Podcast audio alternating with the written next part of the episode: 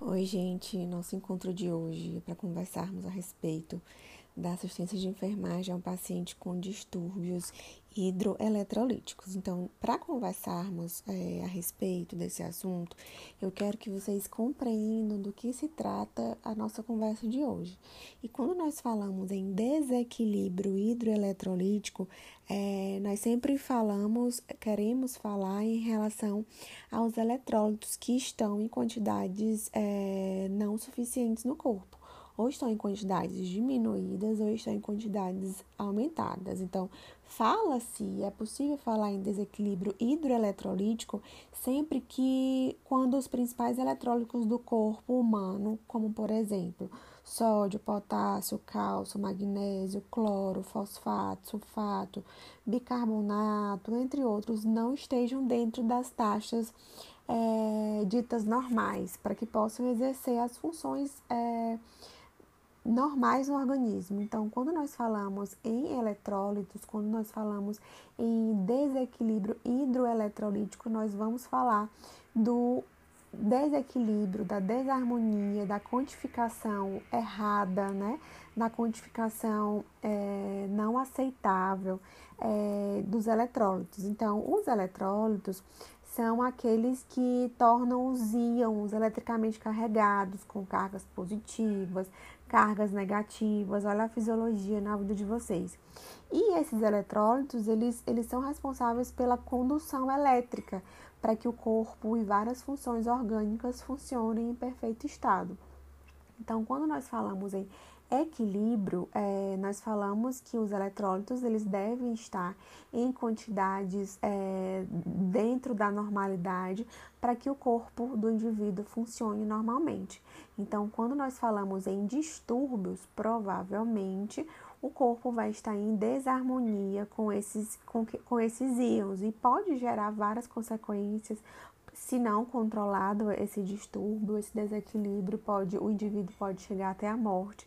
E esses eletrólitos, eles são importantes para as nossas células, para que essas nossas células funcionem juntamente com os nervos, o coração, os músculos.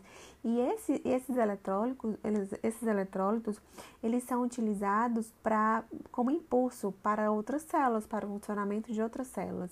Então, é, por exemplo, vou dar um exemplo para vocês. Esses, esses eletrólitos, né? É, eles geram impulsos elétricos para os nervos, que vão para as células, para os tecidos, e, e, a partir de então, é, todos esses vão exercer sua função no organismo, nos órgãos. Então, geralmente, é, os rins, eles têm concentração de eletrólitos constantes no sangue.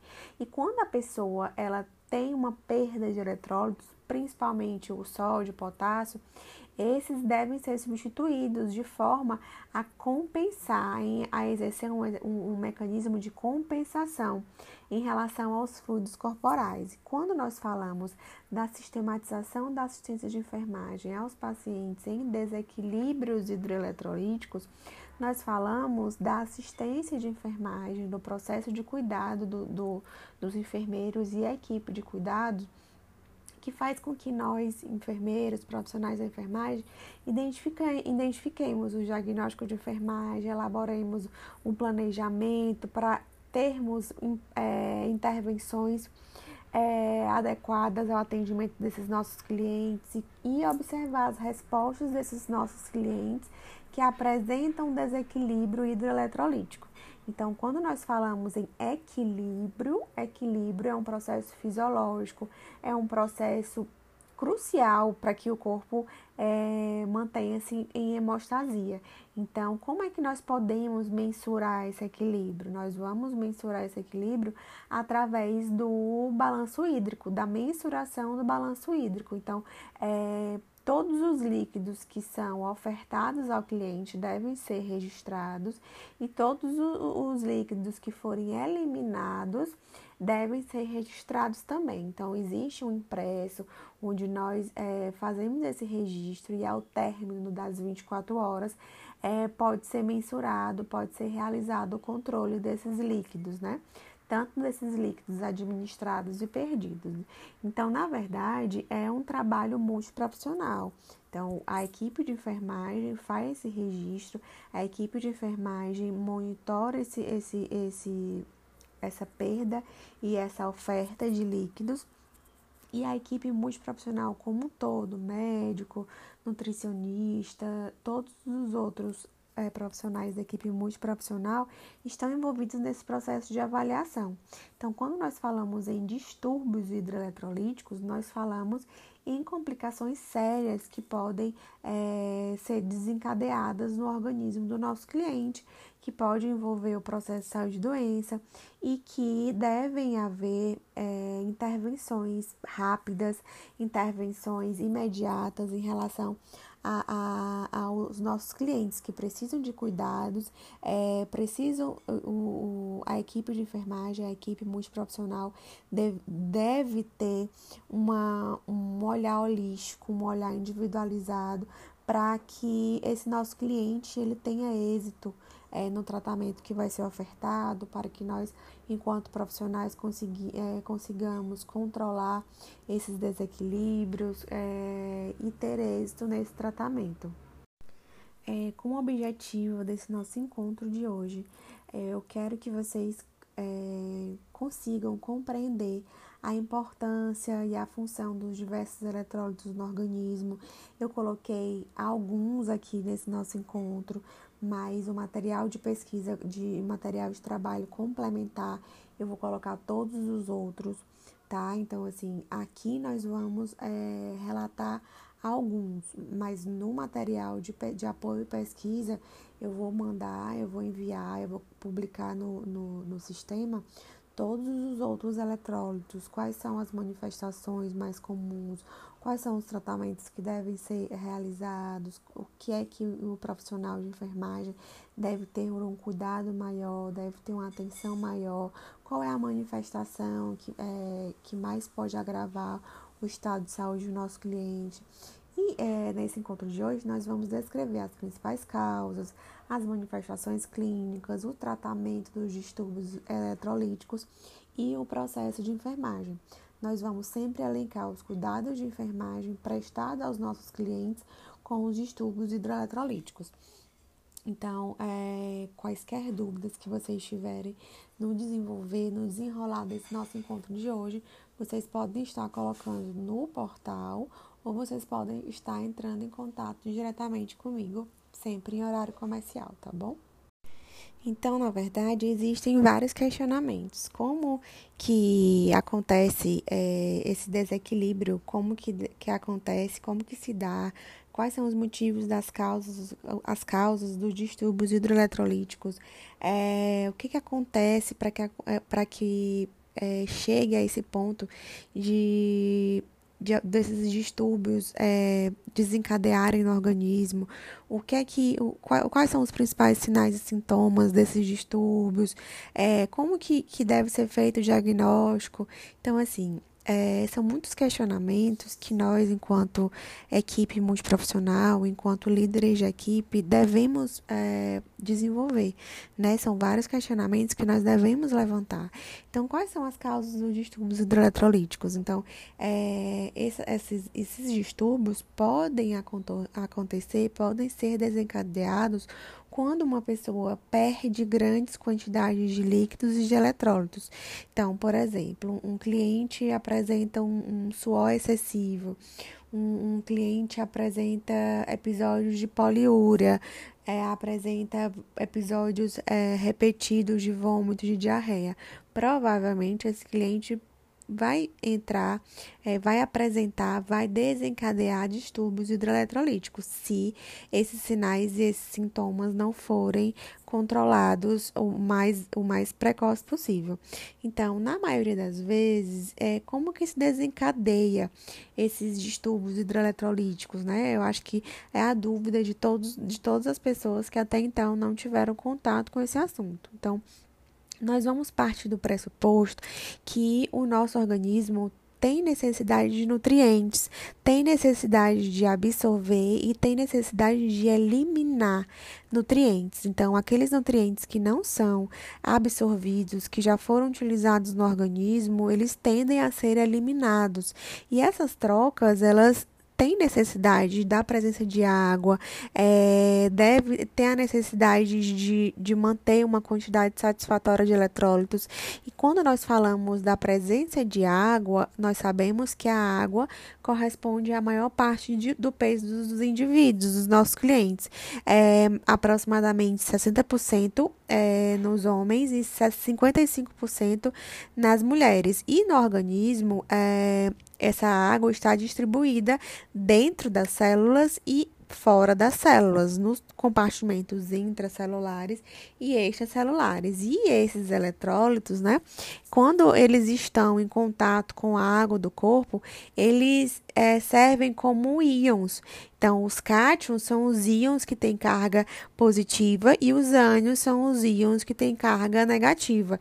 E quando é, tem uma, um equilíbrio nessa solução de íons e de, de, de íons positivos e negativos, ou seja, de cátions e ânions, quer, quer dizer que nós estamos tendo um equilíbrio hidroeletrolítico. Quando há uma desordem, um desequilíbrio nesses eletrólitos, né, nesses íons provavelmente o nosso cliente está cometido, está apresentando distúrbios hidroeletrolíticos. Então, para cada tipo de eletrólito, para cada tipo de, de eletrólito alterado, para mais ou para menos, o corpo vai manifestar alguns sinais e sintomas que eu, quando nós formos discutir em relação aos principais eletrólitos, nós vamos falar das manifestações mais comuns. Mas no geral, quais são as, os principais sinais e sintomas desses distúrbios eletrolíticos? Então, esses distúrbios eletrolíticos, eles vão depender do tipo,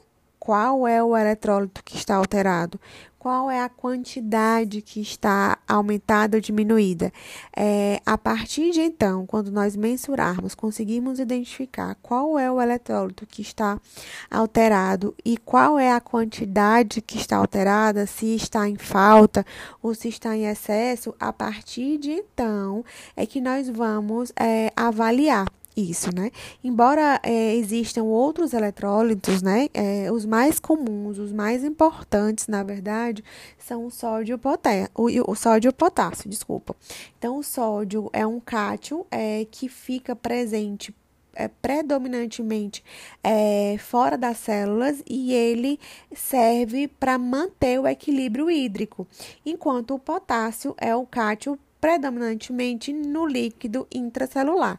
Então, é, nós vamos lembrar da bioquímica, nós vamos lembrar da fisiologia em relação dessa troca, né? A bomba do sódio de potássio, que fica no conteúdo intracelular e para manter o equilíbrio. Não sei se vocês lembram dessa fala, com certeza que os professores de vocês de, de fisiologia e bioquímica trabalharam bem.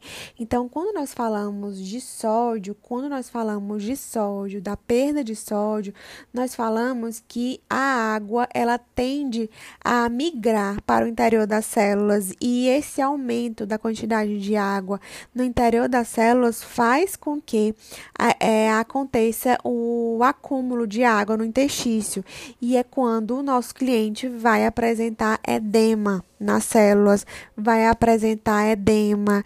Então, quando nós falamos de potássio, que o potássio tem, tem uma é, função em coordenar, em monitorar, em manter os impulsos elétricos, que, que o potássio participa da contração cardíaca, da contração muscular. Quando nós falamos que o potássio se encontra em quantidade excessiva ou quantidade aumentada, ele pode apresentar uma resposta contrária. Se ele está em quantidade aumentada, ele pode causar redução na condução elétrica. Então, a contração do coração, a contração miocárdica, miocárdica tende a diminuir podendo é, desencadear uma parada cardíaca.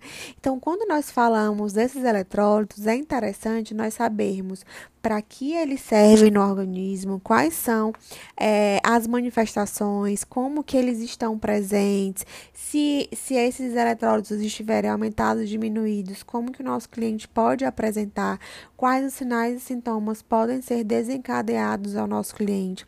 Então, esses eletrólitos, eles geralmente eles são perdidos juntamente com a perda de líquidos. Então, a todo momento o, o, nós estamos suando, nós podemos estar apresentando vômitos, diarreia, e quando acontece um desequilíbrio, pode ser provocado, pode ser em consequência de, de uma má alimentação, pode ser em consequência de, de um estado geral comprometido.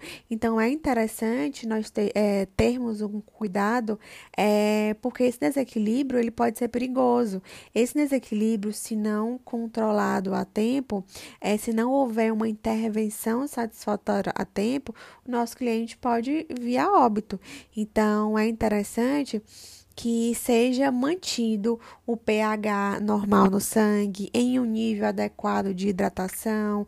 Deve, devemos ter, devemos manter ou tentar manter fatores essenciais para um funcionamento apropriado dos músculos e dos nervos. Então, quando é, nós falamos de, da contração muscular, nós falamos de potássio, de cálcio, de sódio, e quando esses eletrólitos estão em quantidades insuficientes, não desejáveis, é, pode acontecer a fraqueza, pode acontecer é, espasmos musculares e a partir desses sinais e sintomas que eu apenas citei aqui, daqui a pouco nós vamos aprofundar um pouco mais, é, nós devemos ter um cuidado maior, uma atenção maior em relação ao balanço hídrico do nosso cliente. E de que forma, Érica, de que forma, professora, é, esse, esses eletrólitos são mensurados? É, de que forma são feitos esses diagnósticos? Então, é, existem algumas manifestações que é onde vão surgir as suspeitas desse desequilíbrio hidroeletro, hidroeletrolítico. Então, o, o cliente vai apresentar sinais e sintomas, mas a mensuração, a quantificação exata de como o corpo está apresentando, como o corpo é, está retendo ou eliminando esses eletrólitos é, são feitos, são mensurados através de exames de sangue ou de urina, na, através de exames laboratoriais.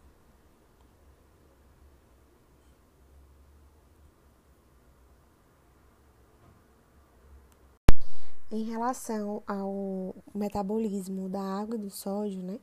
É interessante porque agora há pouco eu, eu mencionei para vocês que é, cerca de 60% da água está é, corresponde ao peso dos indivíduos do sexo masculino e aproximadamente 55% nos indivíduos do sexo feminino. Porém, as, existem literaturas divergentes, né?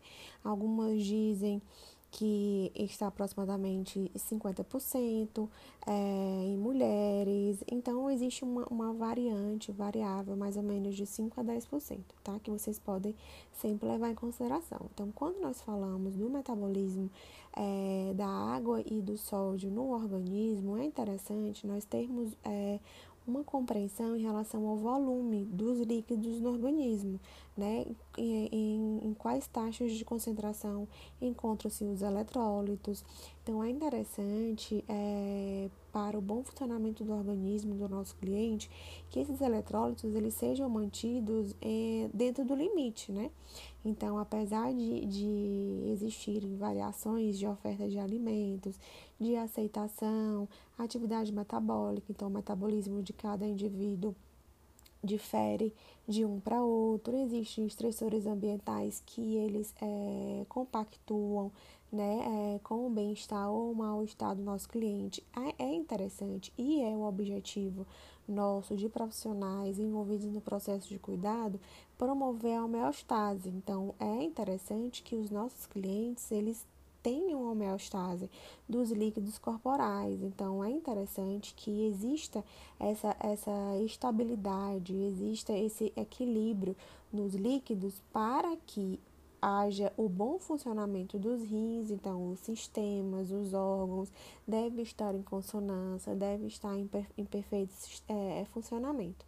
E quando nós falamos do equilíbrio é, da água e do sódio, é, eles são estritamente interdependentes. Então, é, como eu falei, a água ela pode constituir cerca de 50, 55% do peso corporal é, das mulheres, é, de homens ela pode constituir aproximadamente 60%.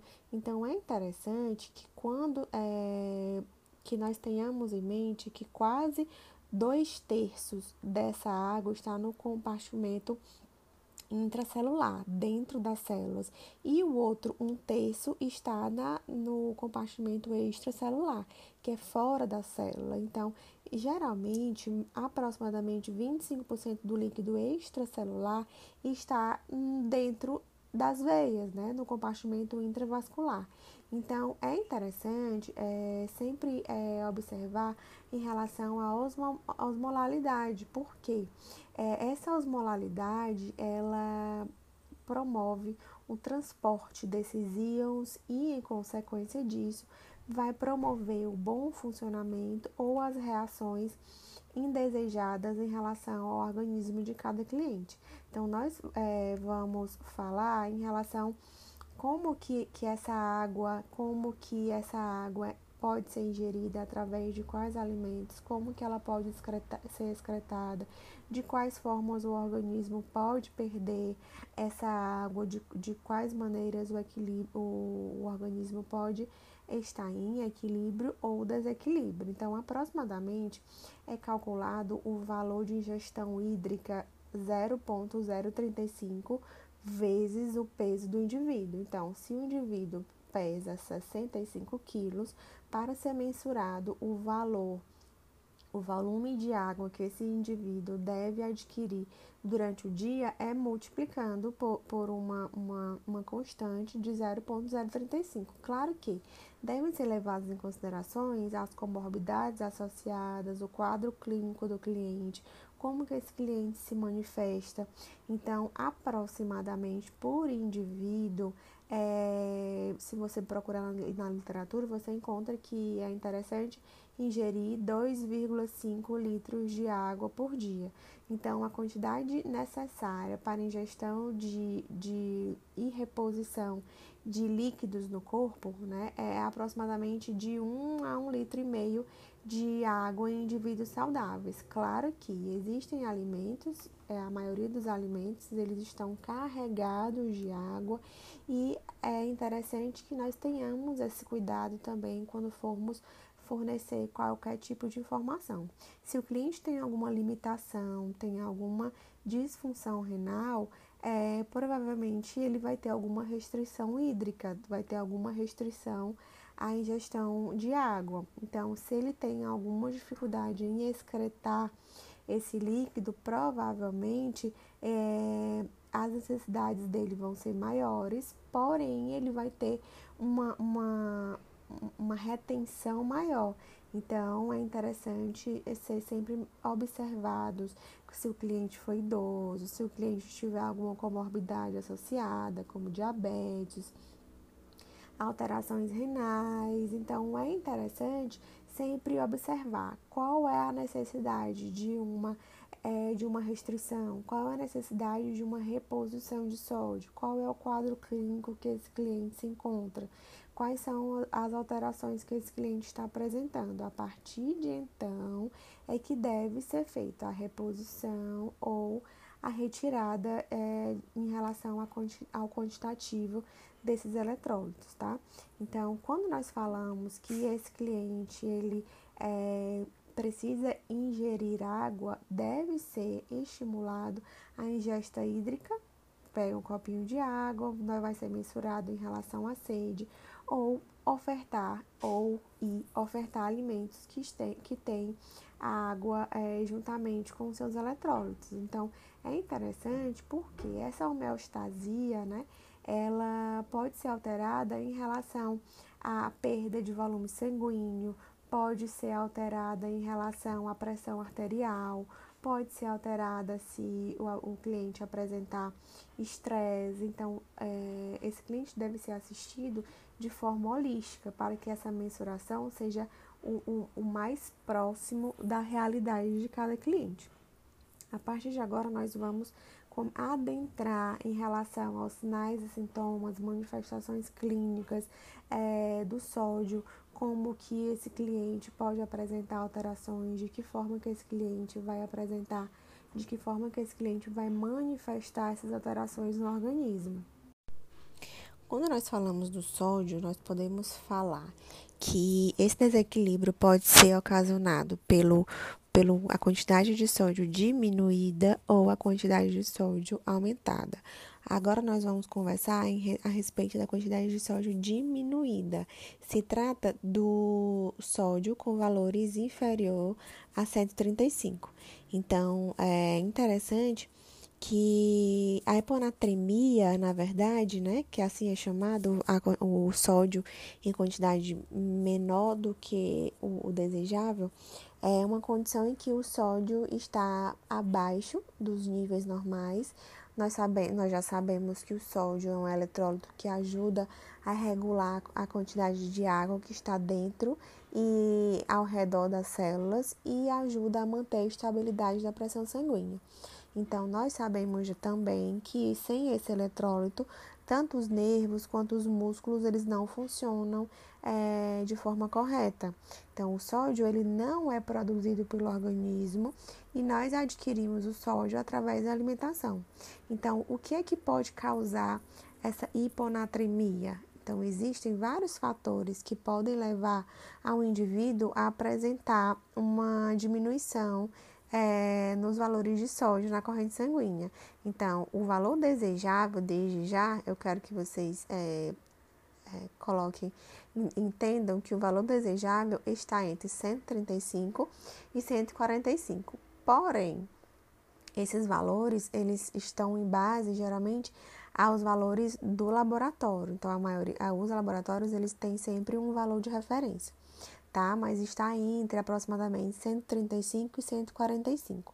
Abaixo disso é considerado um quadro de hiponatremia. Claro que o, o cliente deve ser avaliado holisticamente.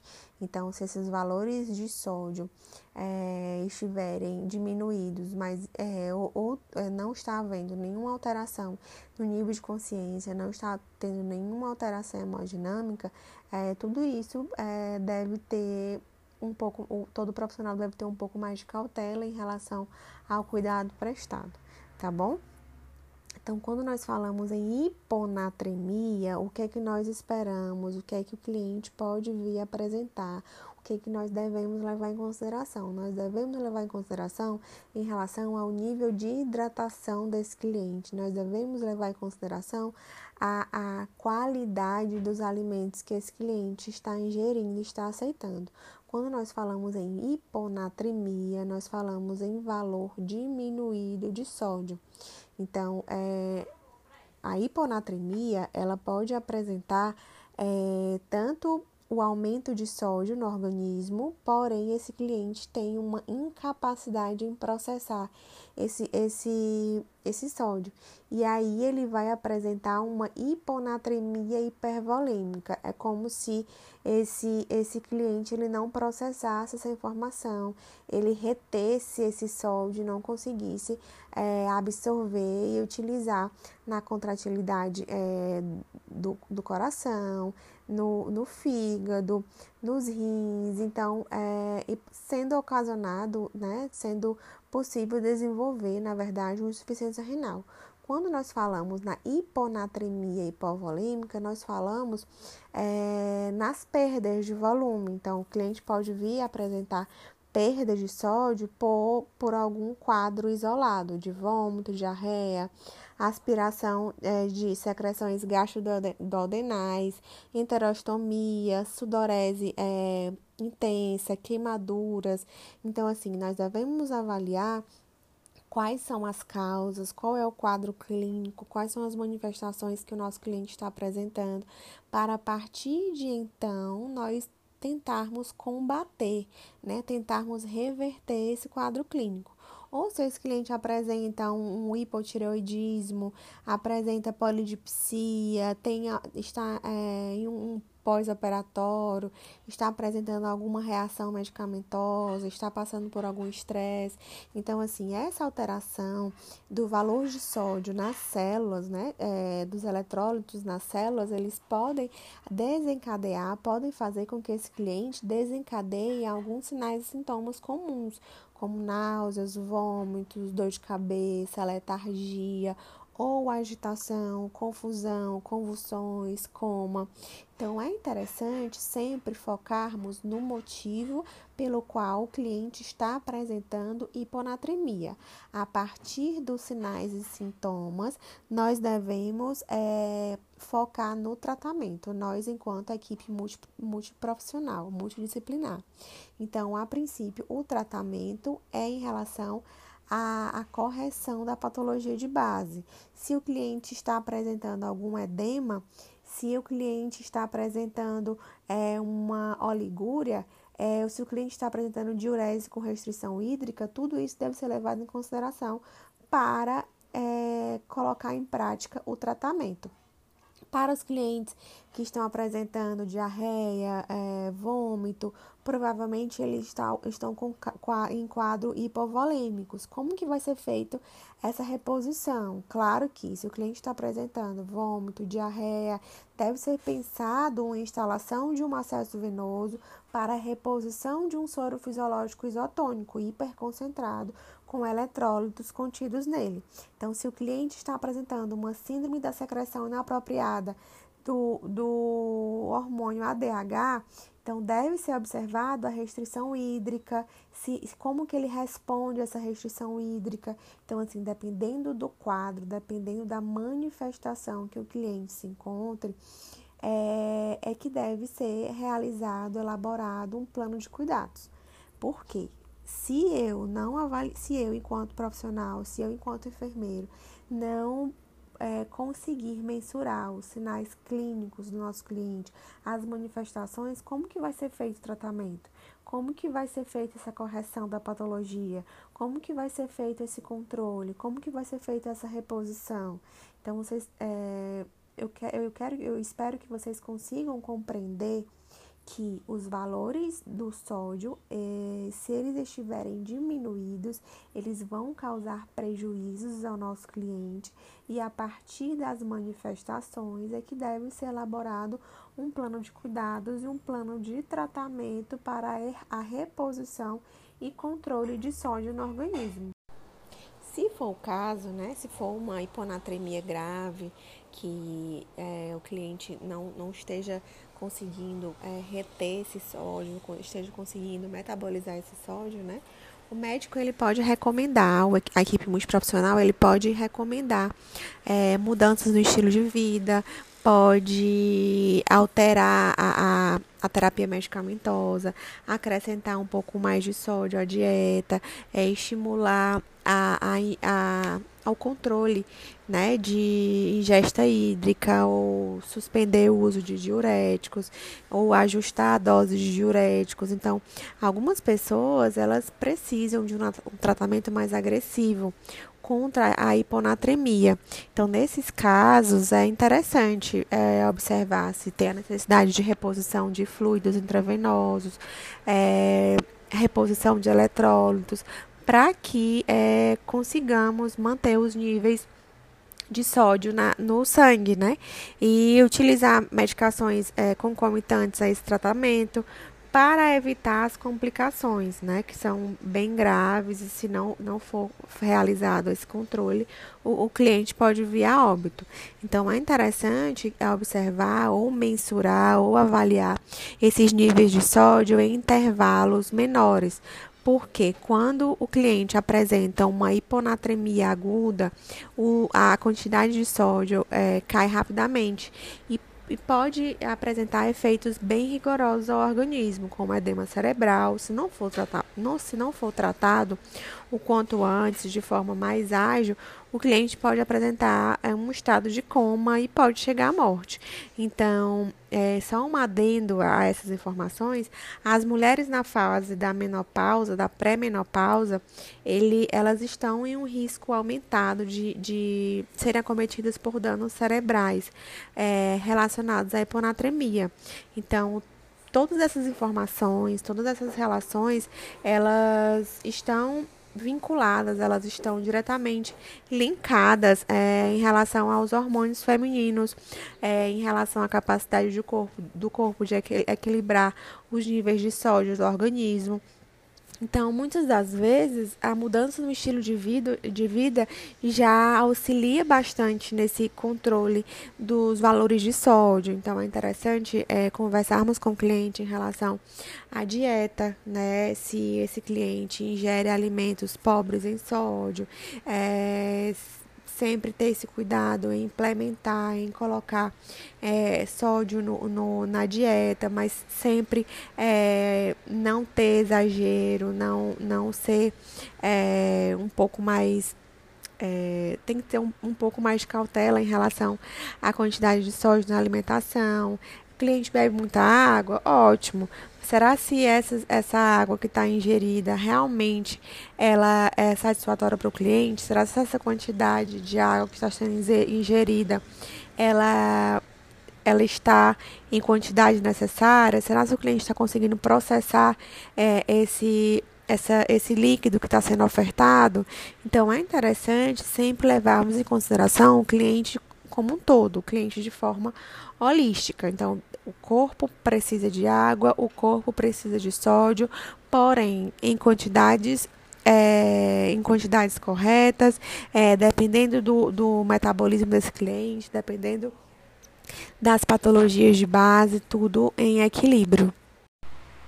Já em relação à hipernatremia, né, que é a concentração sérica de sódio é, acima de 145, é, na verdade, ele vai acabar implicando no déficit total de água no corpo, né, em relação ao total de sódio no corpo, porque a ingestão de água ela fica abaixo da perda.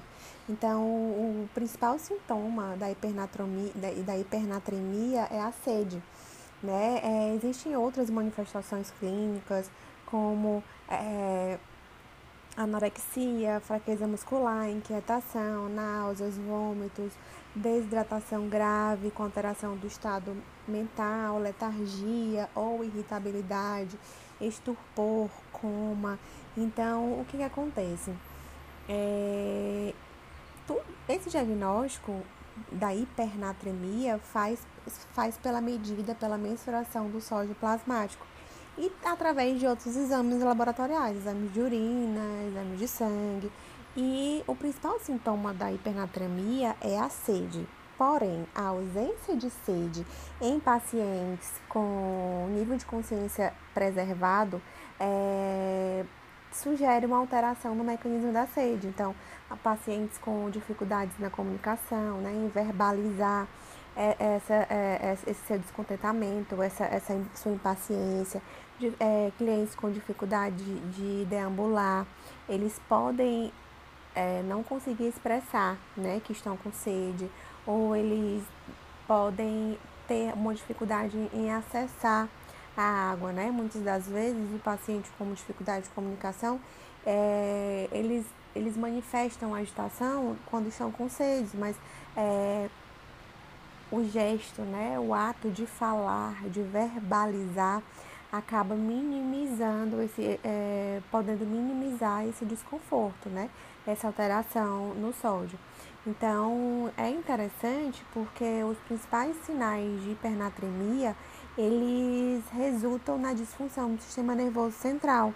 Então o cliente pode apresentar alteração no nível de consciência, pode apresentar estabilidade, pode apresentar hiperreflexia, pode apresentar convulsões ou coma.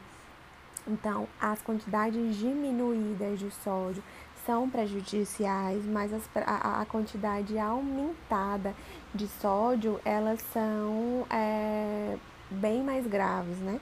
Então, um, um cliente com hipernatremia, ele pode vir apresentar lesão cerebrovascular, com hemorragia subcortical, subaracnóide, trombose venosa. Então, é, é muito grave, tanto é, a hipernatremia quanto a hiponatremia. Na verdade, esses extremos, né, é, to para todos os extremos, existe uma, uma consequência disso, existe uma perda funcional. Então, quando nós falamos em uma hipernatremia crônica, né, é, existem substâncias que são geradas nas células do sistema, do sistema nervoso central. E, em consequência disso, a desidratação das células cerebrais, os sintomas é, neurológicos, eles são é, menos graves nas hipernatremias crônicas do que nas agudas, porque nas agudas são casos é, singulares, nas crônicas o organismo tende a se acostumar com essa alteração, a, é, tende a se readequar a essas alterações. Então, quando a, ocorre a hipernatremia, ou seja, quando os níveis de sódio no corpo estão acima dos desejados, o cliente tende a apresentar depressão de volume ou, sobrecarga de volume. É, os clientes que apresentam é, disfunções renais, eles geralmente eles, eles tendem a apresentar uma urina hipotônica, né? E quando essas essas perdas não são através dos rins, né, através da bexiga, do ureter, da uretra, né, do sistema do sistema de diurese, né, através da diurese, essa perda de água, ela pode vir através de vômitos, de diarreia, de sudorese excessiva. E a concentração de sódio na urina, querendo ou não, ela é mais baixa. Então essa mensuração deve ser deve ser é, observada no cliente como um todo. Tá, tá vendo alteração no nível de consciência, o cliente está apresentando hiper, hiperexcitação, hiper, é, agitação. Então, o, o que é que o cliente já apresentava o que é que o cliente está apresentando hoje que, que é caracterizado como anormal, né? Então, o que é que, o que, é que pode ser observado? Então, essas alterações é, na maioria das vezes elas são mensuradas, elas são, essas colocações são feitas pela, pela equipe de enfermagem, a equipe extra que está mais próxima do cliente, que realiza contato direto, cuidado direto, né? Então, é, geralmente a hipernatremia ela resulta na perda de água corporal em relação ao sódio plasmático.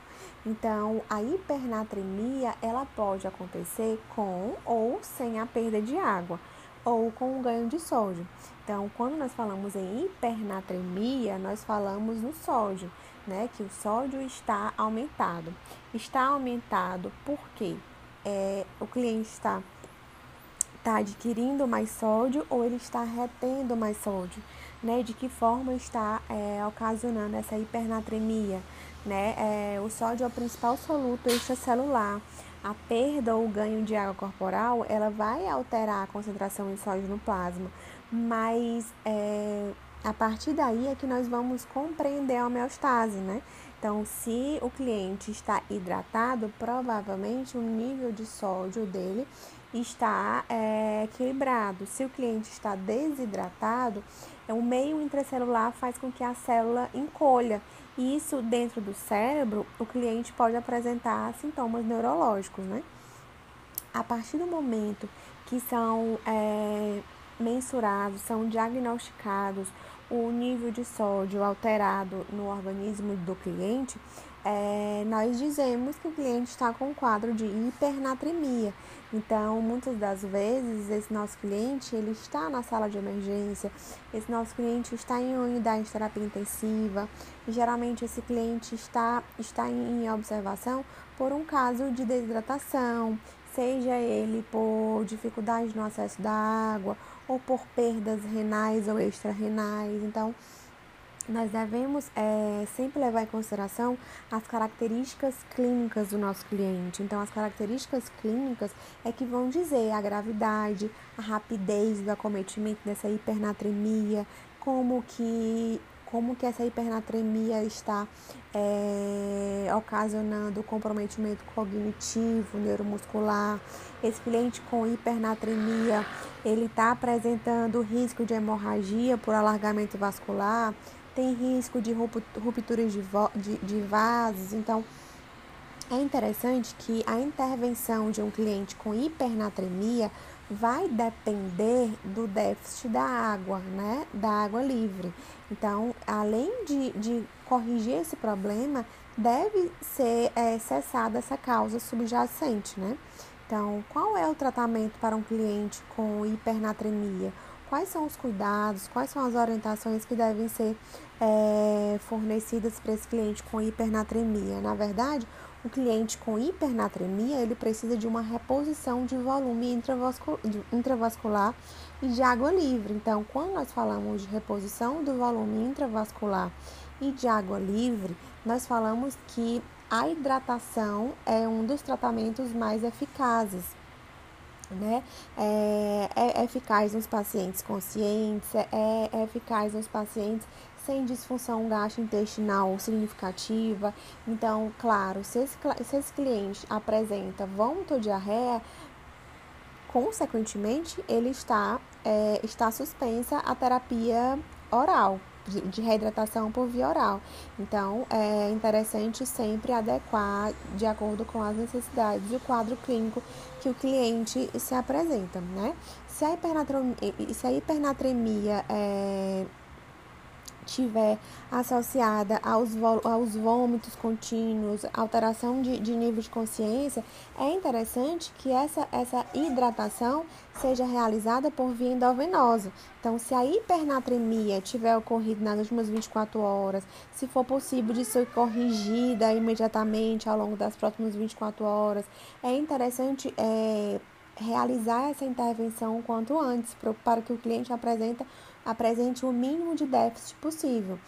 Entretanto, se essa é, hipernatremia for crônica, for de, de duração desconhecida, ou seja, o cuidador, o cliente não consegue mensurar quanto tempo que ele está apresentando esses sinais, esses sintomas, é, essa, essa, essa, essa, esse controle né, de sódio deve ser, deve ser realizado de forma cautelosa, para evitar um edema cerebral causado pelo excesso de sódio no cérebro. Então, é, como eu falei agora há pouco para vocês, é, a hiperosmolalidade plasmática ela leva ao encolhimento celular.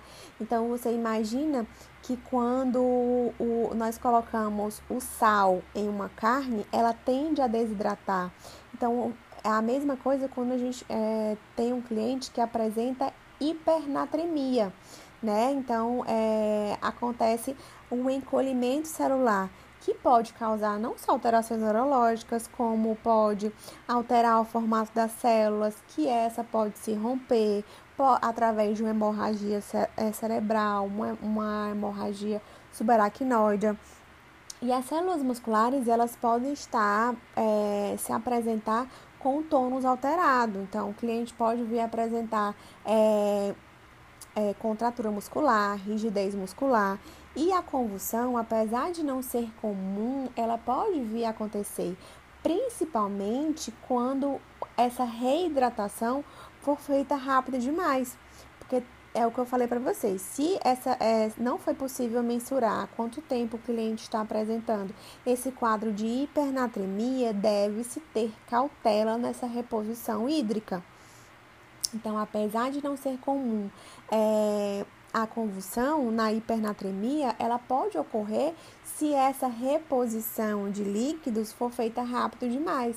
Então, pode ocasionar um edema cerebral e, com isso, o cliente apresentar uma convulsão.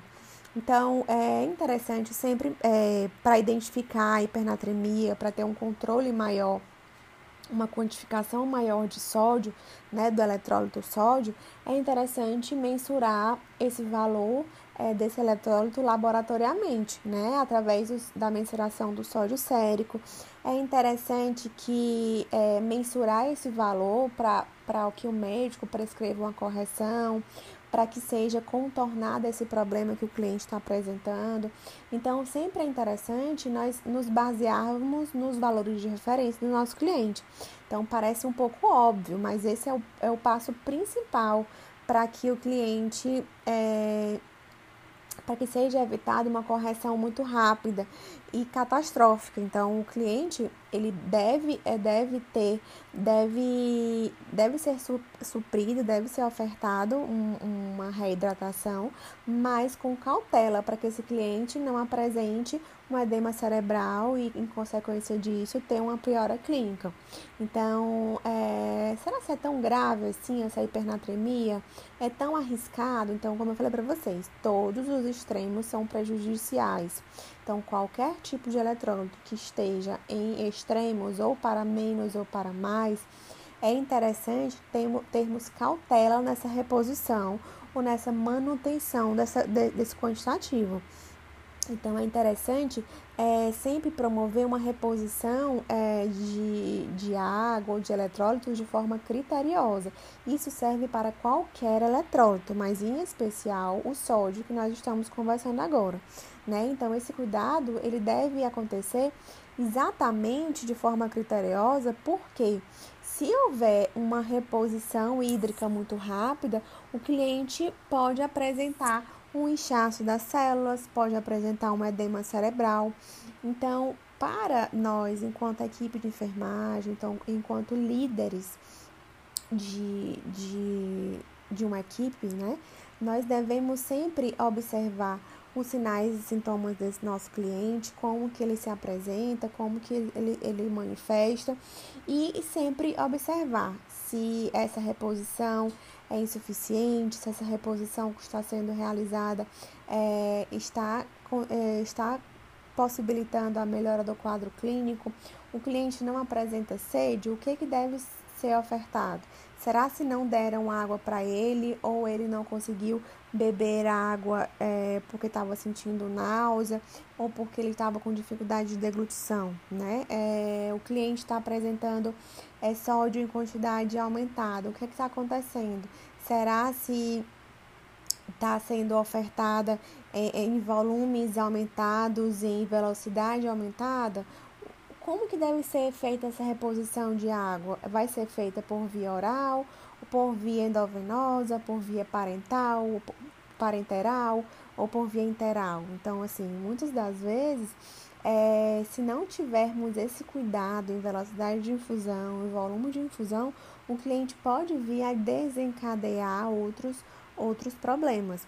Então, nós devemos ter uma observação é, bem crítica, bem sistemática em relação a esse nosso cliente. Nós devemos sempre conhecer os aspectos é, que esse nosso cliente é, estava apresentando no momento da consulta, no momento da anamnese do exame, do exame físico, é, para que nós possamos a, avaliar, identificar o mais precocemente qualquer alteração que ele possa vir apresentar. Então, essas informações, elas, elas são obtidas através dos registros de enfermagem. Olhar sai entrando nesse, nesse, nesse nosso, nessa nossa conversa.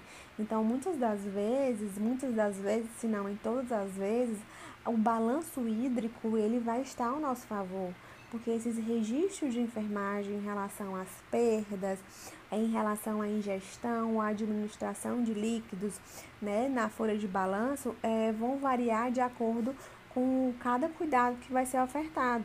Então, existem e podem, é, nessa oferta, nessa, nessa, nessa oferta de nutrientes, de eletrólitos, é, de líquidos, é, essa mensuração são essenciais para nós, nós, enquanto equipe de enfermagem, estabelecermos, mensurarmos o balanço hídrico diário do nosso cliente.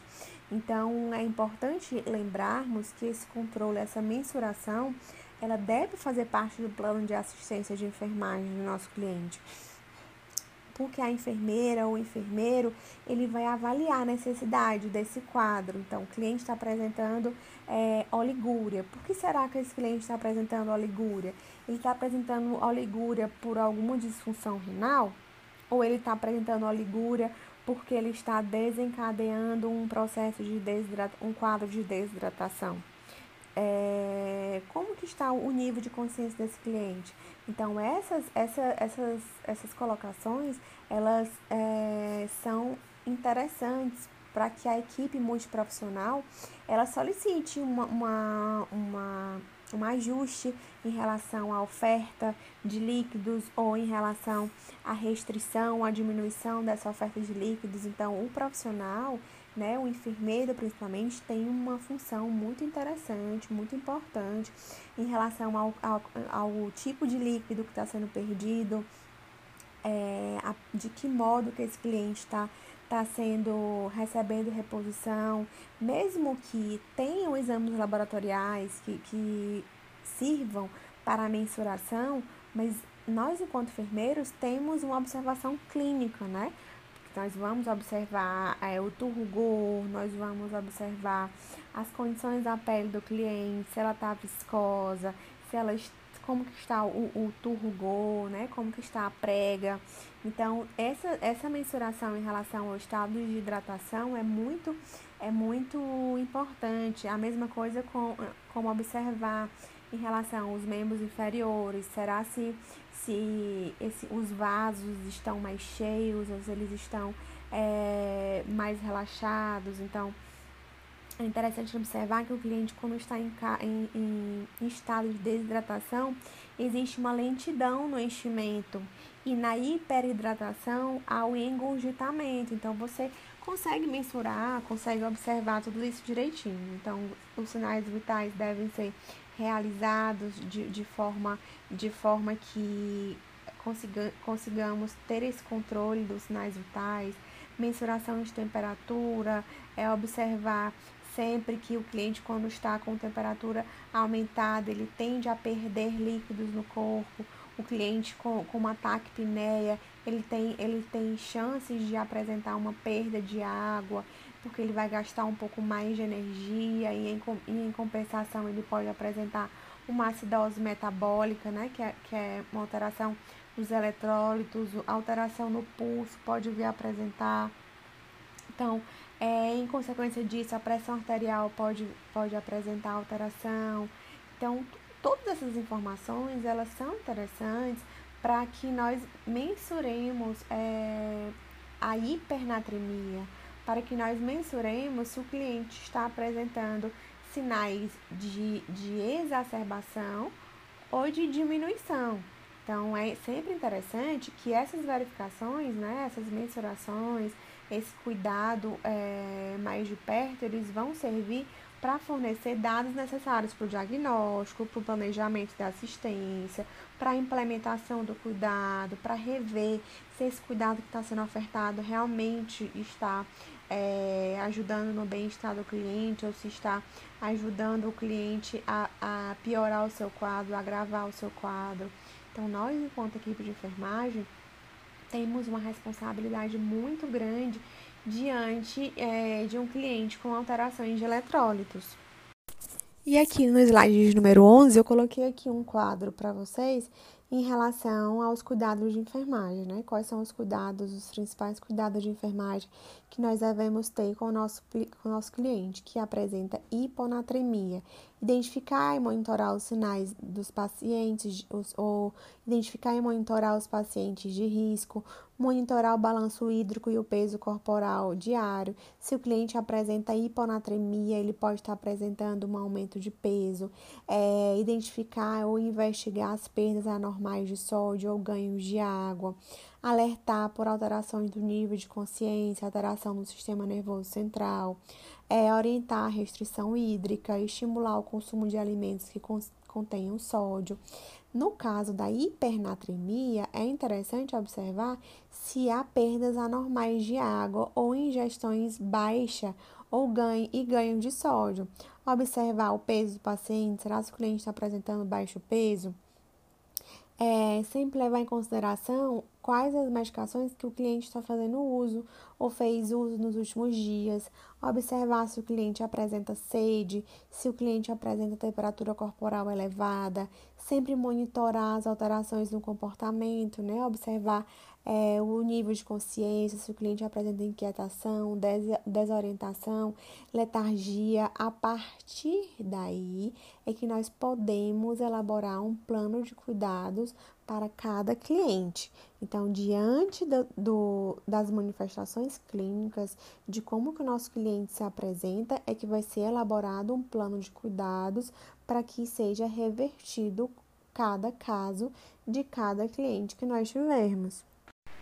Já em relação ao potássio, nós devemos saber que o potássio é o principal cátion é, intracelular no organismo. Então, o potássio é o íon intracelular mais abundante e apenas 2% desse íon é, está extracelular. Então, como, maior, como a maior parte do potássio está no, no no intracelular, né, está contido no interior das células, estão presentes nas células musculares. O potássio corporal é de aproximadamente é, o mesmo valor de a massa corporal magra do nosso cliente. Então, o potássio é o principal determinante da, da osmolaridade intracelular. Então, quais são a, qual, qual é a relação entre as concentrações intra e extracelulares do potássio? Então, essas concentrações, é, essa relação né, de quantidade de potássio no interior e no exterior das células, ela vai interferir na polarização das membranas celulares, que vão acabar influenciando é, a condução de impulsos nervosos, a contratura das células musculares, incluindo o coração. Então, se houver alguma alteração nos níveis de potássio, provavelmente essas alterações elas vão refletir na, na contração muscular. Então, essa concentração total de potássio, se for aumentada, né, se for muito alta, nós falamos de hiperpotassemia. Quando nós falamos de concentração muito baixa, nós falamos de hipopotassemia. E existem manifestações clínicas de cada tipo de distúrbio. Então, é, alguma das, das, das, manifestações clínicas é astenia, né, que é fraqueza, fraqueza muscular, ritmias cardíacas. Então, é sempre interessante é, para avaliarmos essa alteração, essa, para quantificarmos, né, o potássio no organismo, é, é interessante mensurarmos, sabermos como que se dá o processo, o metabolismo desse potássio. Então, o metabolismo acontece no processo de ingestão de alimentos.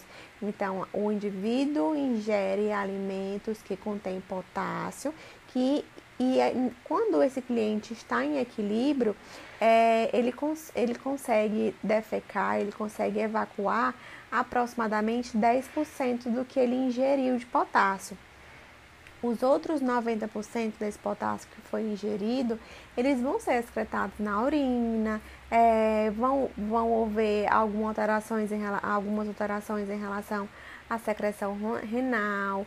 Então, se houver alguma alteração em relação ao, ao quantitativo, se for acima do valor, deve ser observado, deve ser mensurado, né? Através do balanço hídrico. Então, quando a, ingestão de potássio é acima do, da, da necessidade do cliente, o cliente vai apresentar potássio é, nas, nas horas posteriores a essa ingestão.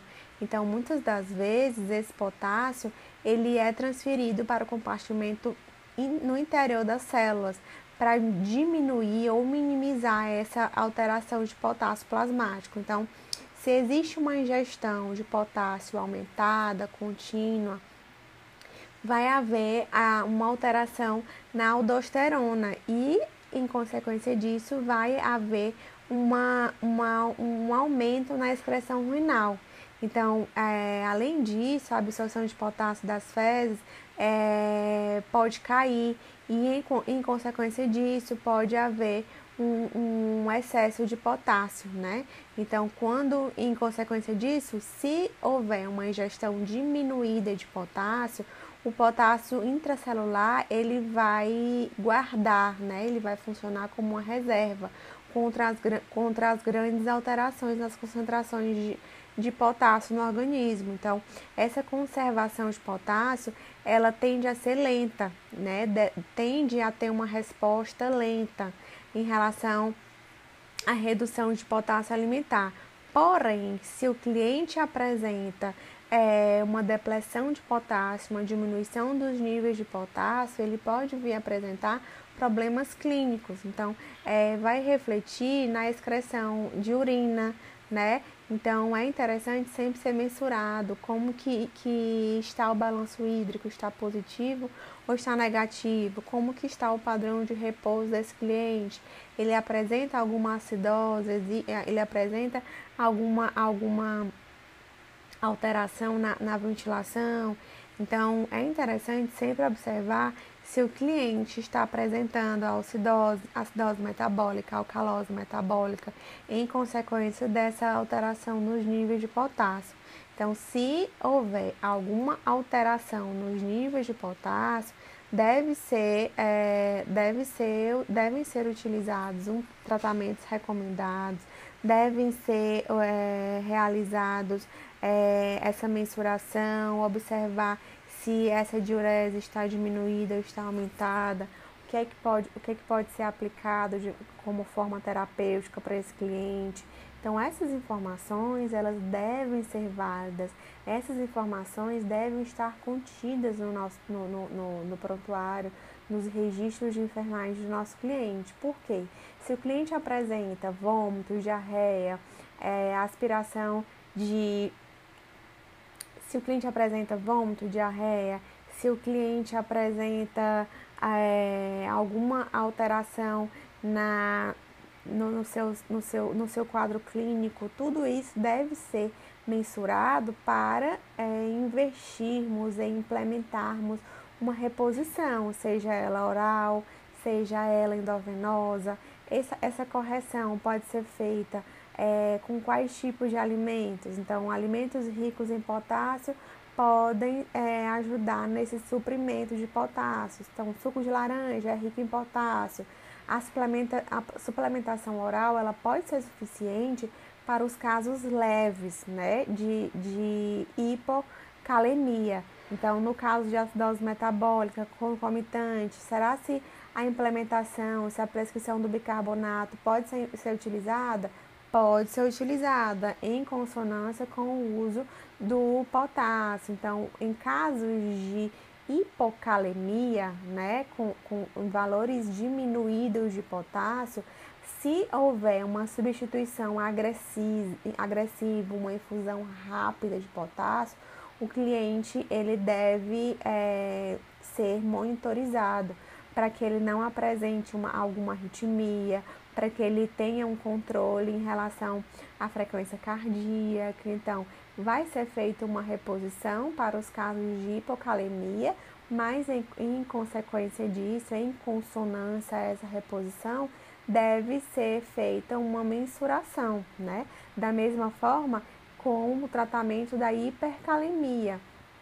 Devemos é, ofertar o tratamento para hipercalemia de forma a evitar ou para de forma a reverter os efeitos tóxicos do potássio, né? Então, o cliente ele tende a redistribuir esse potássio no meio intracelular. É, na maioria das vezes são utilizados é, as medicações beta-2 agonistas, inalatórias, com, com, com o objetivo de promover a excreção renal, gastrointestinal. Então, muitas das vezes são implementados diuréticos de alça. Né? É interessante observar que é, a utilização, a prescrição de diuréticos de alça, elas são é, realizadas de forma a evitar que a ingestão de potássio seja é, retenha mais esse eletrólito, né? É quando esse cliente apresenta quantidades aumentadas, ele não consegue excretar esse potássio, muitas das vezes a hemodiálise é utilizada para manter esse controle. Então, muitas das vezes é, uma, é utilizada uma diálise de forma para aliviar essa, essa exacerbação de potássio no organismo. Então, nós devemos sempre levar em consideração quais são as causas, o que é que está acontecendo, para depois disso realizar a intervenção. Quando nós falamos de hipercalemia, o cliente pode apresentar fraqueza, paralisia muscular, pode apresentar parada respiratória, pode apresentar parestesia, palpitação. Já o cliente com hipocalemia, ele pode apresentar fraqueza muscular, paralisia ascendente, né? O, o sistema gastrointestinal, ele tende a parar de funcionar, ele tende a reter urina, né? Abdomiólise com mioglobinúria. Ele pode apresentar insuficiência renal aguda, ele pode apresentar ataque cardíaco atrial. Então, é interessante sempre monitorizar os sinais vitais desse cliente, para sempre observar uma, uma predisposição a uma fibrilação ventricular, a um ataque cardíaco atrial. Então, nesse quadro aqui que eu coloquei para vocês, existem cuidados de enfermagem que devem ser realizados de forma para identificar o quanto antes as alterações no organismo do nosso cliente. Então, nosso cliente com hipocalemia ou hipopotassemia, nós, enquanto equipe de enfermagem, devemos nos atentar para os sinais clínicos, é, atentar à necessidade de realização do exame de concentração sérica de potássio, é, realizar o eletrocardiograma, monitorar o balanço hídrico, sempre observar os sinais de intoxicação digitálica, sempre ofertar orientação em relação à causa, né? A, a, em consequência do uso abusivo de laxantes ou diuréticos. Existem pessoas que fazem uso de diuréticos porque acreditam que vão perder peso, mas muitas das vezes eles vão esvaziar o, as células, né? Então, é, é, muitas das vezes, é, se, esse, se esse cliente não tiver, ou se esse cliente é, tiver acesso à educação em saúde, ele pode evitar esse uso abusivo de laxantes, de diuréticos. É, nós, enquanto equipe de enfermagem, devemos incentivar a ingestão de alimentos ricos em potássio, sucos de fruta, em especial sucos de laranja, é, banana, melões. Devemos avaliar os valores da gasometria arterial, observar a quantidade de bicarbonato e é, pH, né? Se esse cliente apresentar alteração no bicarbonato e apresentar alteração no pH, ele pode vir apresentar uma alcalose metabólica, que a correção é feita com reposição de bicarbonato ou correção de bicarbonato quando falamos em hipercalemia ou hiperpotassemia, a nossa função enquanto equipe de enfermagem é identificar e monitorar os pacientes com risco para hipercalemia, né?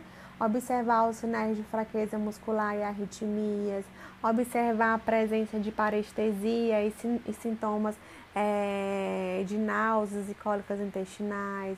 Devemos monitorar os níveis séricos de potássio, ureia, creatinina glicose, valores de gasometria arterial, porque se o cliente tem níveis de potássio aumentado, ele pode estar apresentando uma insuficiência renal, né? Então, mesmo que seja uma insuficiência renal aguda, se não tiver cuidado, essa insuficiência renal pode comprometer o sistema cardiovascular, pode comprometer todos os outros sistemas do organismo do nosso cliente. Então, esses cuidados de enfermagem, é, eles vão servir para termos um controle, para mensurarmos as manifestações clínicas do nosso cliente, para elaborarmos um plano de cuidados, um plano de intervenção, de acordo com cada necessidade, com cada particularidade do nosso cliente.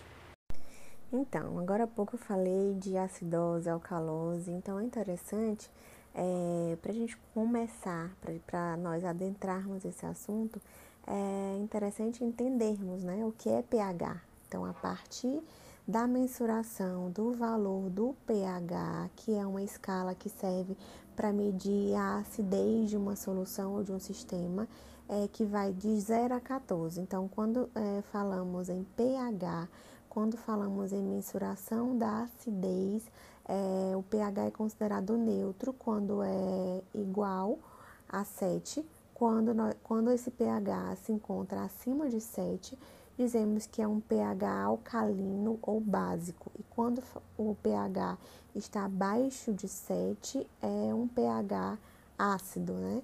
Então, quando nós falamos do pH, como quando falamos do pH no nosso sangue, geralmente esse pH fica em torno de 7,35 a 7,45, que é levemente alcalino, mas bem próximo do pH neutro, né, que é 7. Então, a alteração de um pH para é, ácido, né, ele pode sobrecarregar alguns órgãos na tentativa de, de restaurar o pH ideal ou chegar no pH neutro. Então, os pulmões e os rins, eles são os mais acometidos, né? Então, porque os pulmões e os rins, eles são capazes de eliminar o, o que está em excesso, eles são capazes de regular o pH, eles são capazes de neutralizar esse pH. Caso é, essa acidose seja muito acentuada, alguns órgãos eles ficam sobrecarregados, eles tendem a apresentar algumas complicações sérias. Então, quando nós falamos em acidose, né, nós falamos é, em uma alteração do pH, geralmente menor que 7,35. Então, apesar de, dessa variação, né, desses valores de 7,35 a 7,45 ser bem leve, né, quando existe uma alteração maior no pH, é, isso faz com que o corpo sofra essas mudanças, né, faz com que esse corpo, com que o corpo apresente uma acidez. É, quando esse sistema falha, né? Mesmo com, com as alterações do pH em níveis menores, os fluidos corporais eles tendem a sofrer alguma alteração no corpo. É, muitas das vezes, quando há uma alteração nesse pH, é, muitas das vezes o cliente apresenta uma acidose metabólica. Então, é interessante é, observarmos que o pH, quando se encontra menor que 7,35, é, em consonância disso, o bicarbonato sofre uma queda. Então, quais são as causas principais de uma acidose metabólica? Muitas das vezes são é, perdas gastrointestinais que proporcionam a diminuição do bicarbonato, diarreia, enterostomia, ureteroenterostomia, é, perda renal do bicarbonato, né, no caso da acidose tubular renal, diluição superalimentação, adição de cloretos, é, maior produção de, de ácidos, né, acidose lática, cetoacidose diabética, cetoacidose do jejum, maior produção de ácidos, né, é, ocasionados por envenenamento. Então, essa acidose, essa alteração no pH, ela pode é, apresentar uma falha, pode apresentar danos à saúde. Então, qualquer desequilíbrio no pH do corpo, né, os rins, eles são capazes de neutralizar, eles têm essa função de filtrar o ácido através, é, em excesso através da urina. Mas se houver algum comprometimento, algum problema renal pré-existente, se o cliente apresentar alguma insuficiência renal aguda ou crônica, pode ser que essa acidez não seja controlada, né? Pode ser que essa acidez extra não seja eliminada como deveria. E aí o cliente pode vir apresentar sintomas mesmo de acidose metabólica. Então, nem sempre os sintomas de acidose metabólica, eles são é, observados imediatamente quando é, o cliente apresenta essa alteração. Muitas das vezes ele, ele vem é, em formas de, de cefaleia, de fadiga, de fraqueza, de inapetência, de confusão mental, sonolência, icterícia, frequência cardíaca elevada, náusea e vômito, hálito com cheiro de fruta, dificuldade para respirar. Mas a princípio, essa acidose metabólica, é, se ela for, é, se ela desencadear Apenas cefaleia, fadiga ou fraqueza, inapetência, ela pode ser é, ter um diagnóstico diferencial, né? Ela pode é, é, ser confundida com, com, outra, com outro, outro, outro problema é, de saúde. Então, na presença de qualquer um desses sintomas que eu é, citei agora para vocês, é interessante sempre é, registrar em prontuário e ativar, né, e, e comunicar a equipe multiprofissional para que essa intervenção seja feita o quanto antes possível. Na acidose metabólica, a acidez excessiva ela vai se dar por um problema no mecanismo que muitas das vezes ela pode ser em consequência de uma diabetes, de uma diarreia é, prolongada. Então, é, ainda não é claro né, que, que essas condições de saúde elas causam acidose metabólica. Porém, é, essas causas de diabetes, de diarreia grave, ela pode acentuar a piora, pode contribuir para a piora desse, dessa acidose metabólica, né? Então, a acidose metabólica, apesar de ser, de, pode, apesar de ser grave, ela pode ser reversível se for feito, se for realizado, se for ofertado um tratamento correto. Muitas das vezes a, a, a manutenção, né, o equilíbrio alimentar já, já pode solucionar o problema, né? Então, esse pH ele pode é, ser controlado de forma a equilibrar a acidez do corpo, de forma a prevenir outras doenças, de forma a favorecer o emagrecimento. Em outros casos, existem medicamentos que precisam entrar em ação para que seja realizado o controle desse, dessa acidose metabólica. Então, o nosso corpo é uma máquina e muitas das vezes essas reações com esses eletrólitos é, acontecem no mesmo tempo e o objetivo do nosso corpo é manter o equilíbrio próximo da perfeição.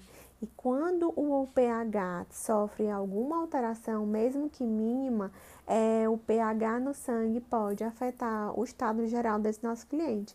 Então, para que essa saúde do nosso cliente, para a nossa saúde enquanto indivíduo, seja equilibrada, é necessário que a acidez do corpo também esteja em equilíbrio. Então, caso o pH do, do corpo se torne muito ácido ou muito alcalino, é, problemas sérios de saúde podem surgir, assim como a acidose metabólica é, pode ser desenvolvida. Então, acidose é um termo utilizado para referir a altos níveis de ácido no organismo, que pode ser causados por vários problemas de saúde, que podem promover o desequilíbrio do pH no sangue. Então, a acidose ela pode ser causada por dificuldades respiratórias, por uma dieta específica, né? Pelo uso de medicamentos, por problemas renais. Então, é interessante sempre levar em consideração a causa principal para depois haver a intervenção necessária para que tenhamos uma resposta, uma melhor resposta diante do tratamento. Já na alcalose é, metabólica, né, o pH se encontra acima de 7,45 e existe um aumento do bicarbonato. Então, esse mecanismo de compensação acontece a compensação pulmonar é, através da retenção de CO2. Então, o que é que eu quero dizer para vocês? A alcalose metabólica ela acontece quando o pH do sangue se torna mais básico do que deveria ou seja, quando o pH está acima de 7,45. É, e acaba surgindo em situações como vômito, uso de diuréticos, consumo excessivo de bicarbonato. Então, a alcalose metabólica é uma alteração grave, ela pode causar um desequilíbrio, ela pode acontecer é, em consequência de desequilíbrio hidroeletrolítico, né, através da alteração do cálcio, de potássio, é, pode apresentar sintomas como fraqueza, dor de cabeça, alterações musculares, convulsões ou arritmia. Então, é interessante que o organismo mantenha o pH equilibrado. Deve ser, deve estar entre 7,35 e 7,45. Então, para que o metabolismo do corpo funcione de forma correta, é interessante sempre observarmos se esse pH está controlado.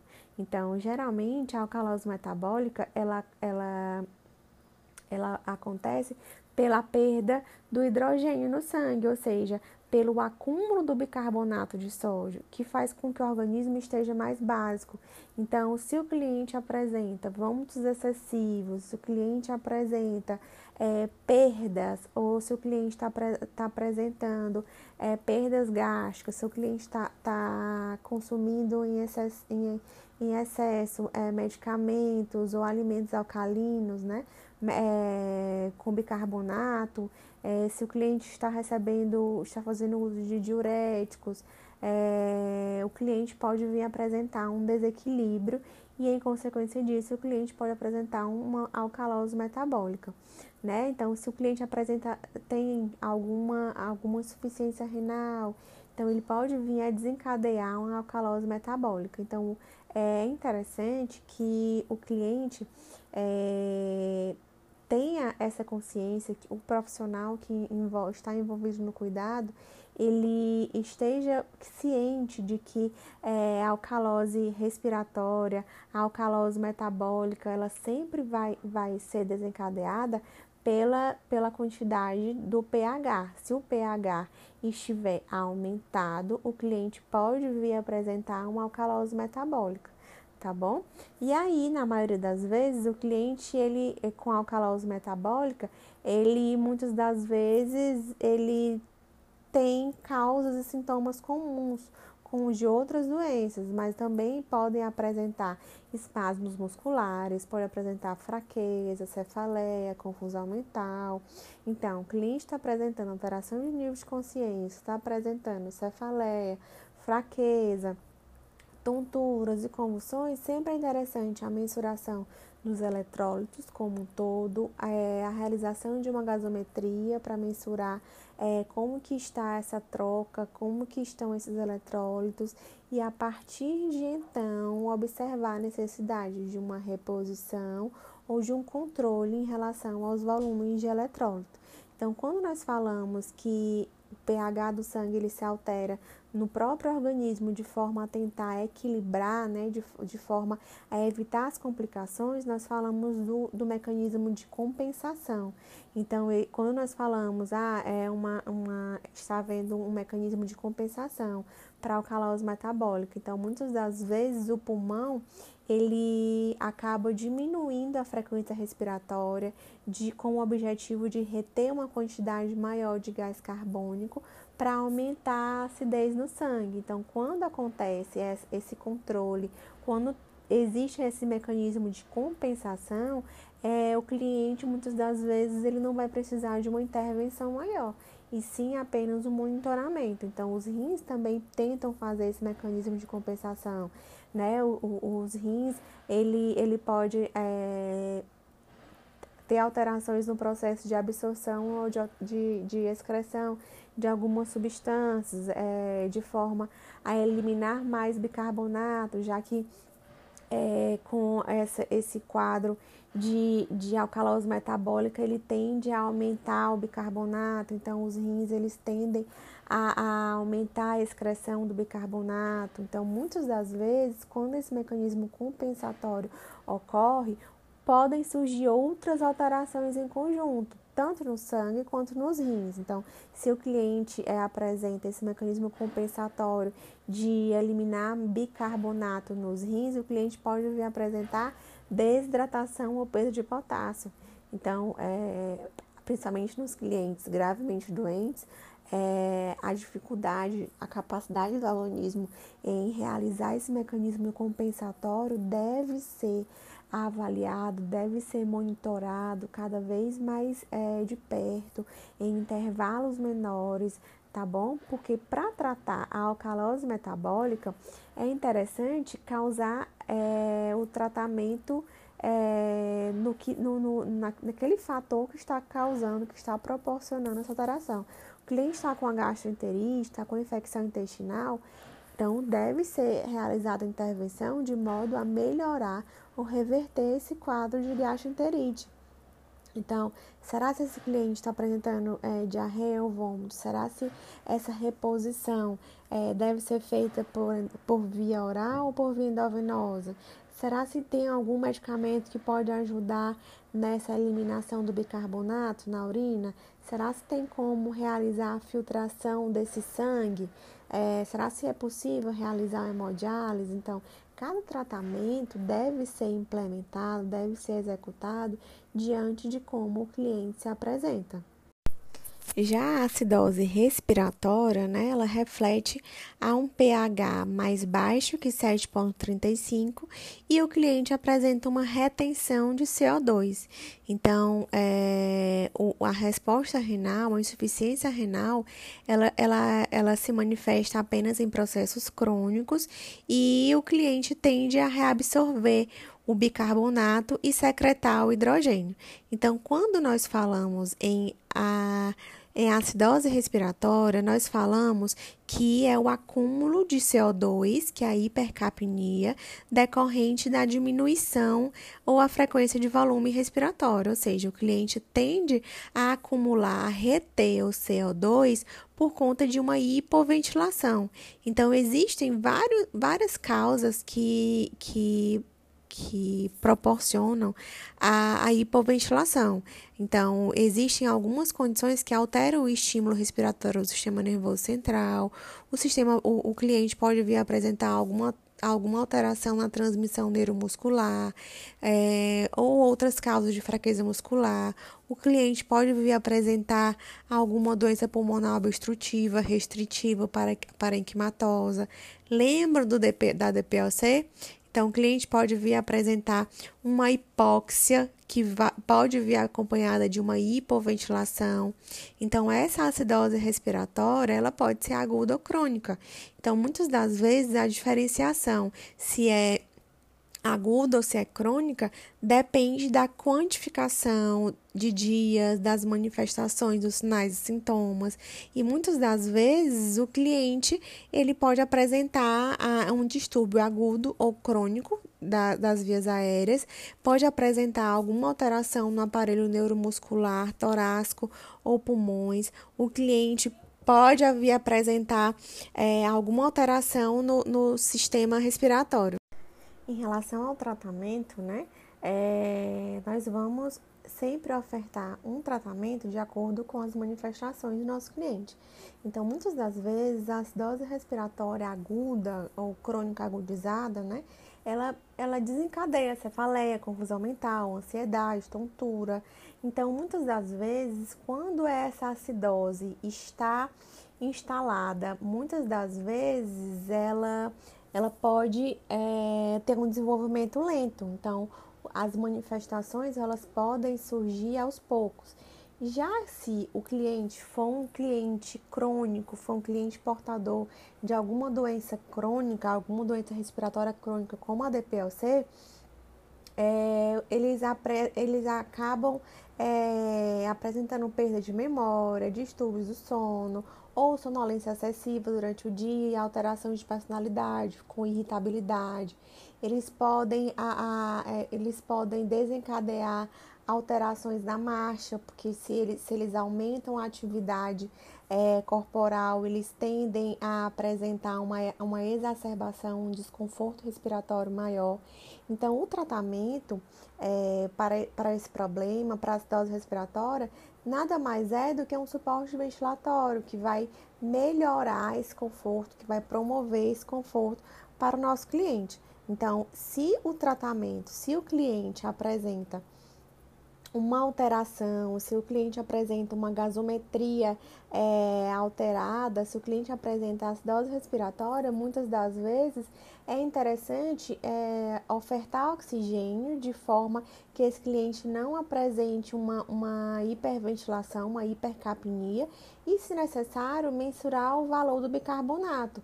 Então, muitas das vezes é quase sempre contraindicado a reposição de bicarbonato mas é interessante é, ofertar uma ventilação adequada para que esse cliente tenha uma, uma resposta melhor, para que o cliente tenha uma redução de, de, de PCO2, o cliente é, tenha uma, uma, um controle melhor. Então, muitas das vezes o bicarbonato ou quase em todas as vezes o bicarbonato é contraindicado justamente pela, pelo efeito rebote, né? Quando é feita a reposição, se for feita a reposição, o cliente pode apresentar uma acidose rapidamente, pode ter uma alteração brusca no sistema nervoso central. Então, quando o cliente é, tem um broncoespasmo, aí sim é necessário a reposição do bicarbonato. Em outra, em, em outra ocasião, não. Por quê?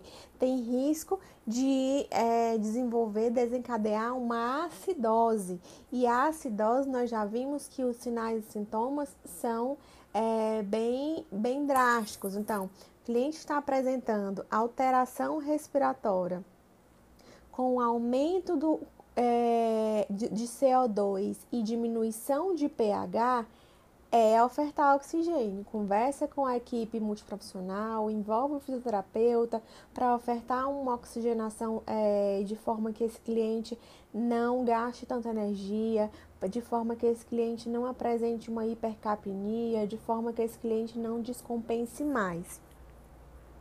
Então, sempre observando o envolvimento da equipe multiprofissional, Parece simples, parece repetitivo todas as vezes que eu coloco para vocês a importância do envolvimento da equipe multiprofissional, a importância do enfermeiro que conhece essas alterações, que consegue observar exames, que consegue mensurar, consegue é, comparar as manifestações clínicas com as alterações laboratoriais, que consegue elaborar um plano de cuidados para cada cliente com, com, com manifestações específicas. Então é interessante o enfermeiro ter esse conhecimento, apesar do diagnóstico não ser realizado pelo enfermeiro, mas muitas das vezes as intervenções, o acompanhamento das intervenções são realizadas pela enfermagem e, e a equipe multiprofissional. Já na alcalose respiratória, reflete um pH acima de 7,45 e uma redução da PCO2.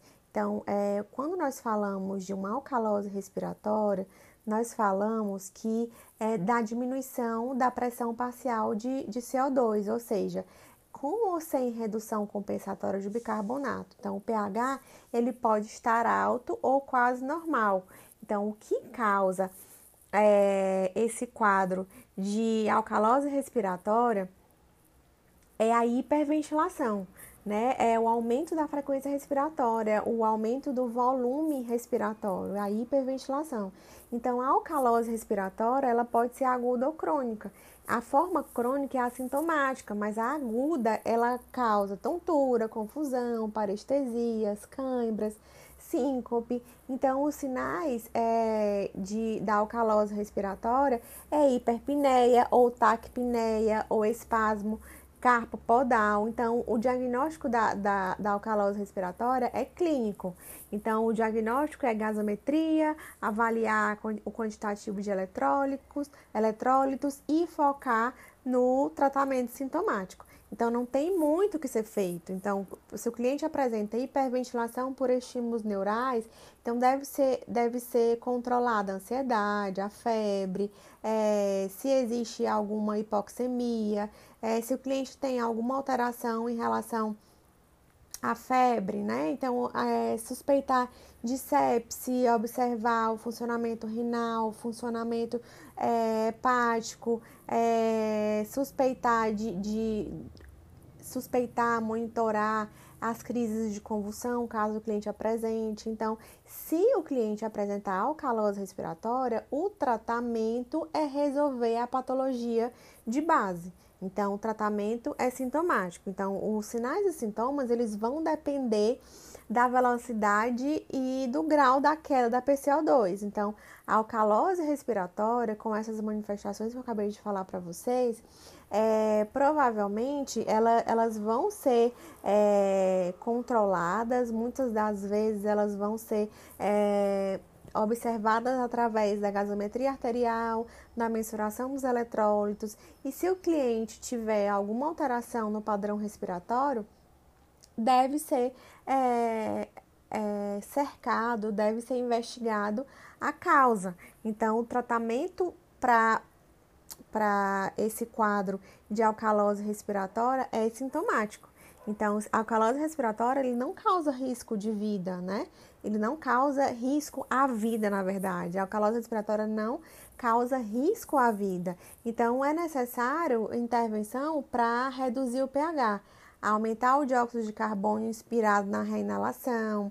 Então, é, exercícios ventilatórios, exercícios respiratórios envolver a equipe multiprofissional, chamar o fisioterapeuta, muitas das vezes como a equipe de enfermagem está mais próximo, está com o cliente monitorizado é, 24 horas, ele consegue observar, consegue é, identificar essas alterações de, de, do quadro clínico. E eu vou deixar aqui um lembretezinho aqui para vocês refletirem que os distúrbios hidroeletrolíticos e os, e os, e os do equilíbrio ácido básicos, eles devem ser avaliados por medidas clínicas e laboratoriais. E o tratamento deve manter essa avaliação de forma rigorosa, mas cada alteração laboratorial não deve ser realizada a intervenção isoladamente. Deve sempre ser avaliado o cliente de forma holística. Quais são as manifestações que esse cliente está apresentando? do que esse cliente está precisando para melhorar o seu quadro clínico. Então, não é só se deparar com um estado de confusão mental e, e, tentar controlar isso. É interessante conhecermos como o cliente se encontrava, quais as alterações que o cliente está apresentando e o que pode ser melhorado. E é aí que entra o processo, a sistematização da assistência de enfermagem, que deve ser colocado em todo o processo de cuidado.